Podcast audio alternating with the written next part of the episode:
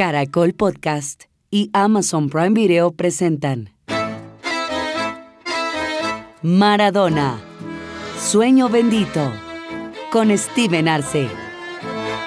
Bienvenidos a Maradona Sueño Bendito, inspirados en la serie de Amazon Prime Video Maradona Sueño Bendito.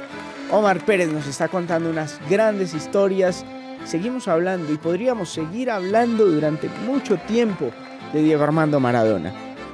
Afortunadamente nos acompaña para conversar sobre el hombre que se hizo leyenda. Segundo tiempo. Qué placer nos da la vida de no solamente haber visto a Maradona y comprobar que los sueños se cumplen, que los sueños benditos se cumplen, sino también hoy estar hablando con Omar Pérez. Omar, usted juega con la número 10 y siempre la tendrá ahí esa camiseta en el pecho y en el alma. El 10 tiene mayor sensibilidad, es un jugador distinto a, los demás por la manera en que le toca pensar el fútbol cómo lo siente, cómo trata el balón? Creería que sí, por la historia, por los grandes jugadores que usaron ese número. Allá en Argentina, por lo menos, ese, ese jugador se ve como, como el enlace del mediocampo hacia lo delantero. Es una posición muy complicada, no es fácil, no es para todo, pero sí es constantemente pensar en los centímetros que te dan, la distancia, la velocidad, tener la oportunidad de un pase gol es, una pausa de una foto de un segundo en donde vos tenés que medir todas esas cosas. Así que, eh, obviamente, hoy en día el fútbol actual, el, de hoy, para mí indica de que el enganche se está retrasando un poco. Por eso todos los equipos tratan de, jugar limpio. Tal vez más un 8. Sí, sí, pero los dos volantes de marca que antes, en mi manera de ver el fútbol, ¿no? Los dos volantes de marca que antes eran los que metían, corrían, pegaban Hoy en día son, son esos dos enganches que te sacan limpio el balón y, desde ahí puede iniciar una jugada de el ataque del, equipo. ¿Te imaginas a Maradona jugando con otro número? De hecho, creo que jugó con la 19. O jugó con otra, pero el 10 es imposible de... No hubiera podido ser otra cosa, ¿no? Y aparte el número de él, ¿no? Que es un número que se lo puede encontrar fácilmente y distinguir diciendo ese es el número de él. ¿Puede ser el 10 más completo de la historia? Creería que sí, porque Diego tenía, tenía habilidad, tenía pase, tenía hizo un par de goles de cabeza, que eso creo que es la falencia más grande que pueda tener él por su estatura, pero un jugador completo. La leyenda de él comienza en Argentinos Juniors. Cuéntenos un poco qué significa Argentinos Juniors en el fútbol argentino, por qué la veneración también de Diego hacia ese club, porque Diego quería mucho a Boca, era hincha de Boca, pero siempre en su discurso de agradecimiento ahí tenía que estar por algún lado Argentinos Juniors. Bueno, ahí comenzó, ¿no? Em, empezó con en el barrio, eh, fue donde lo, conoció Sister Piller, lo llevó, el hecho de, de pertenecer a Argentino eh, un club humilde, de hecho su apodo es el bicho, entonces un club humilde que, en donde sacaron muchísimas figuras. De ahí salió Sorín, de ahí salió Cambiaso, de ahí salió Román, Saviola, D'Alessandro, y te puedo nombrar un sinfín de, de jugadores que salieron de ese club. Es muy humilde, como te decía, es muy, muy pequeño, pero tiene una, una gran hinchada. Vos sabés que el fútbol argentino allá, cada barrio tiene su club y cada club tiene sus hinchas. Entonces, ver un partido por, por televisión de Boca, eh, en cancha de Argentino, de River, de cualquier equipo grande, se llena. Porque esos son los partidos a los cuales los hinchas disfrutan. Así que, más allá de su, entre comillas, pequeño club, eh, tiene grandes cosas de las que podría ser tranquilamente orgulloso de su, de su historia. ¿Conoces Villafiorito, Omar? Pasé, no, no conozco la casa de Diego, pero pasé por ahí muchas veces. Es un barrio eh, humilde de, Buenos Aires, ¿no? Súper humilde. muchos chicos, seguramente Maradona nunca lo dimensionó, pero muchos chicos de no solamente Villafiorito, de todos los barrios humildes, no solamente argentinos, sino de Sudamérica, terminarán muchas veces metiéndose al fútbol creyendo que, que en algún momento pueden convertirse en Maradona. Sí, total, total. Pasan en muchos lugares. Creo que es una forma de pensar que el fútbol puede ayudar a solucionar su vida. Y no digo que esté mal, pero también uno se tiene que preparar para otra cosa. Esto es un embudo muy, muy fino, muy delgado, en donde muy pocos llegan.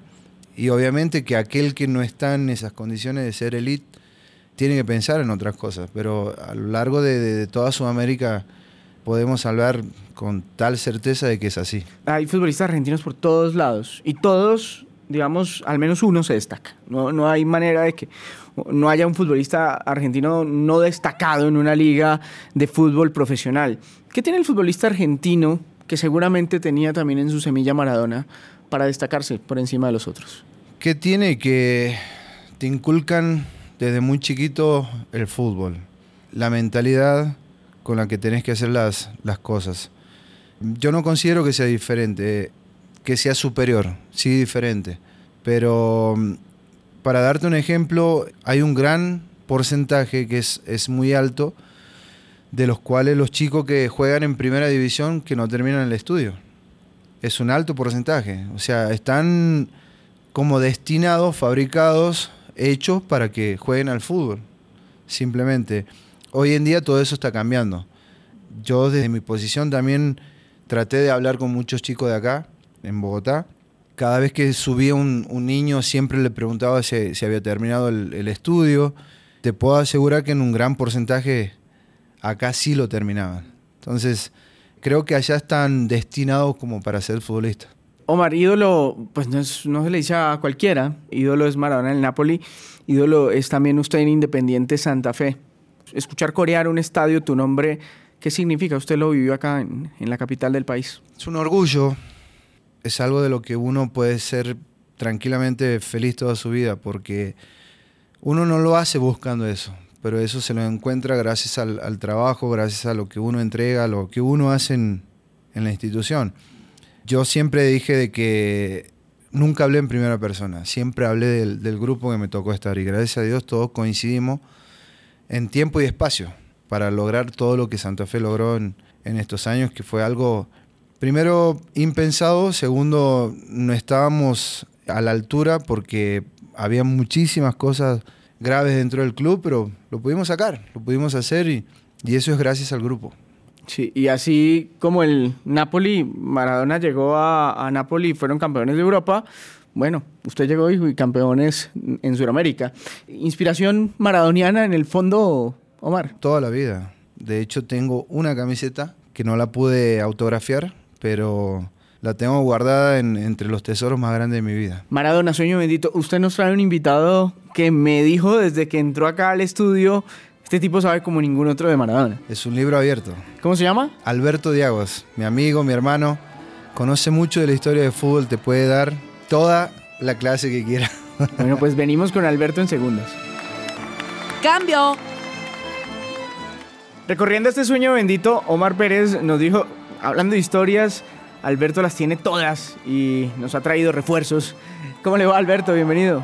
Steve, muchas gracias por invitarme a este programa tan especial, a esta tertulia. Los argentinos están entre comerse un muy buen asado, entre tener una de las mejores, digamos, de los mejores platos del mundo, a tener fútbol también o presumir del mejor fútbol del mundo, ¿no? Eh, el mundo argentino vive entre ese, entre ese mundo de entretenimiento fantástico que, que nos brinda. Entonces le quiero preguntar, ¿el mejor plato futbolístico en su vida se lo ha dado Diego Maradona? Muchos platos. Me ha, me ha dado un buffet completo.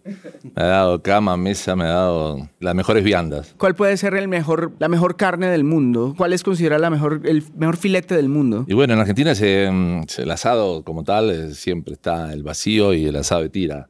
Es considerado realmente el asado como, como lo más cultural. ¿Y eso puede ser el, el partido de Maradona en el Mundial del 86 contra Inglaterra? Yo creo que ese fue un muy buen entremés y el plato fuerte, evidentemente, fue la final con Alemania y ganarle a Alemania. Ustedes saben lo que significa Alemania para todo el mundo futbolístico y, derrotarlo de la manera como se hizo. Eso es algo como que terminamos empachados, es algo casi de esas viandas romanas, de esas que hacía lo grande César. ¿Qué historia de Maradona, de todas las fantásticas que tiene e increíbles, puedes decir que la, puede ser la más exótica o la más la, más curiosa en, todo ese anecdotario que tienes? Bueno, de tanta que podemos sacar de la chistera de Diego, que nos acostumbró a hacer cosas tan, tan humanas, eh, tan excéntricas, tan, como te dijera yo, nos, nos, daba tantas alegrías, tan, tantas emociones. Tal vez eh, hubo mucha como haber reunido en su programa La Noche de 10 a todas sus, todas sus ídolos, es decir, fue capaz de, de, haber sido señalado que no se llevaba bien con este, con el otro. Y haber, a, eso me iba ahí, a, haber tenido a Pelé en su, en su programa y haber compartido con él. Y de esa manera, cuando la gente trataba como de enemistarlos y crear una rivalidad, y él fue capaz de, de hacer eso y, y, lograr que él no solamente jugara y cantara con él en ese programa. La noche del 10. Sí, la noche del 10. Una amistad muy, muy profunda y, fuerte con Susana Jiménez, ¿no? Que eh, contámosle un poquito a la gente quién, quién es y, por qué esa relación tan, tan fuerte entre ellos dos. Bueno, Susana es un ícono ya, es algo que, los argentinos la tienen eh, clavada en el corazón desde hace tanto tiempo. En la ABD, por naturaleza en Argentina, la reina del rating desde más de 30 años. Y bueno, Diego siempre tuvo por él una debilidad y siempre tuvo una admiración y siempre, siempre también eh, Susana, eh, evidentemente también era una fan, amiga y admiradora de él. Como todo argentino, no puede haber un argentino que no sea fan de Maradona, ¿verdad? No lo conozco al menos yo. Sí, del Maradona futbolista imposible que no exista alguien que no, del, que de pronto a veces se dibujó, eh, como decía Omar hace un rato, pero evidentemente todos tenemos un Dieguito clavado en el corazón y los futbolistas en sus piernas. Sí. ¿Cuándo, le sale a uno el, Diego que lleva clavado en, el corazón, como acaba de decir Alberto Omar? En la competencia, uno desea siempre ser el mejor. Hoy en día los, niños están con, Messi, con Cristiano, con Neymar, pero nosotros seguimos siendo Maradona. Cierto. ¿Recuerdas, Alberto, algún partido al que hayas ido a ver a Maradona en la cancha? Sí, vi, vi bastantes, afortunadamente. Yo soy hincha de River, así que lo sufrí más que en algunas, en, algunas, en algunas ocasiones. Pero, pero eh, alguna vez lo vi jugando en Colombia. Eh, el día que le tira una naranja y, la para y la, para con el taco y después la, la, devuelve a la tribuna. Eso fue, fue maravilloso. Eh, lo vi jugar con la selección varias veces, con el Napoli en Italia, y, fue fantástico el, partido que hizo Maradona con, Italia en el 90. El hincha de River respeta a Maradona como si hubiera jugado en, en su propia cancha, ¿no? Sí, Maradona pasa como el señor que tengo acá al lado, que yo veo que que muchos hinchas de muchos equipos se quitan el sombrero y le dan los atributos que se merecen porque reconocen un artista, reconocen un jugador y ante todo un ser humano. Y Maradona, a pesar de todo, lo, vuelvo y repito, que trataron de dibujarse al final, era un gran ser humano, un ser, un, ser muy filantrópico. ¿Qué, ¿Qué, le preguntarían a Maradona si lo tuvieran en el frente? Yo quiero trasladarle esa pregunta a ustedes. Quizás Omar, no sé si tuvo la oportunidad de hacerlo, pero ¿qué le preguntaría si lo tuviera al, al frente de, a Diego? Mira, son, son ese tipo de personas que, al igual que Jordan, que lo admiro mucho, y al igual que otros tanto en el deporte, creo que no le, no le preguntaría nada. Disfrutaría su momento, estaría con él, lo admiraría aún más, pero no, no, no son personas a las cuales considero de que tengo que llevar una pregunta. Aprovecharía todo, todo el tiempo que, que estuviera con él solamente para disfrutar. ¿Y Alberto? Y me gustaría comer un asado con él. si me tuviese una oportunidad en la vida hubiese sido fantástico. Unos buenos vinos y un buen, un buen corte de carne y unos buenos, unos buenos temas musicales. Porque bastante hizo Maradona también, además de, su parte futbolística. Ustedes saben que fue conductor de televisión, fue, cantaba, cantaba y cantaba bastante bien. Eh, hacía muchas cosas bien, además de jugar al fútbol.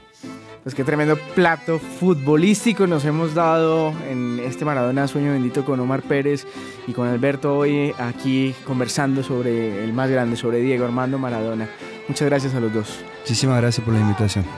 Steven, un placer y bueno, éxito con este, con este lindo homenaje que le están haciendo al mejor.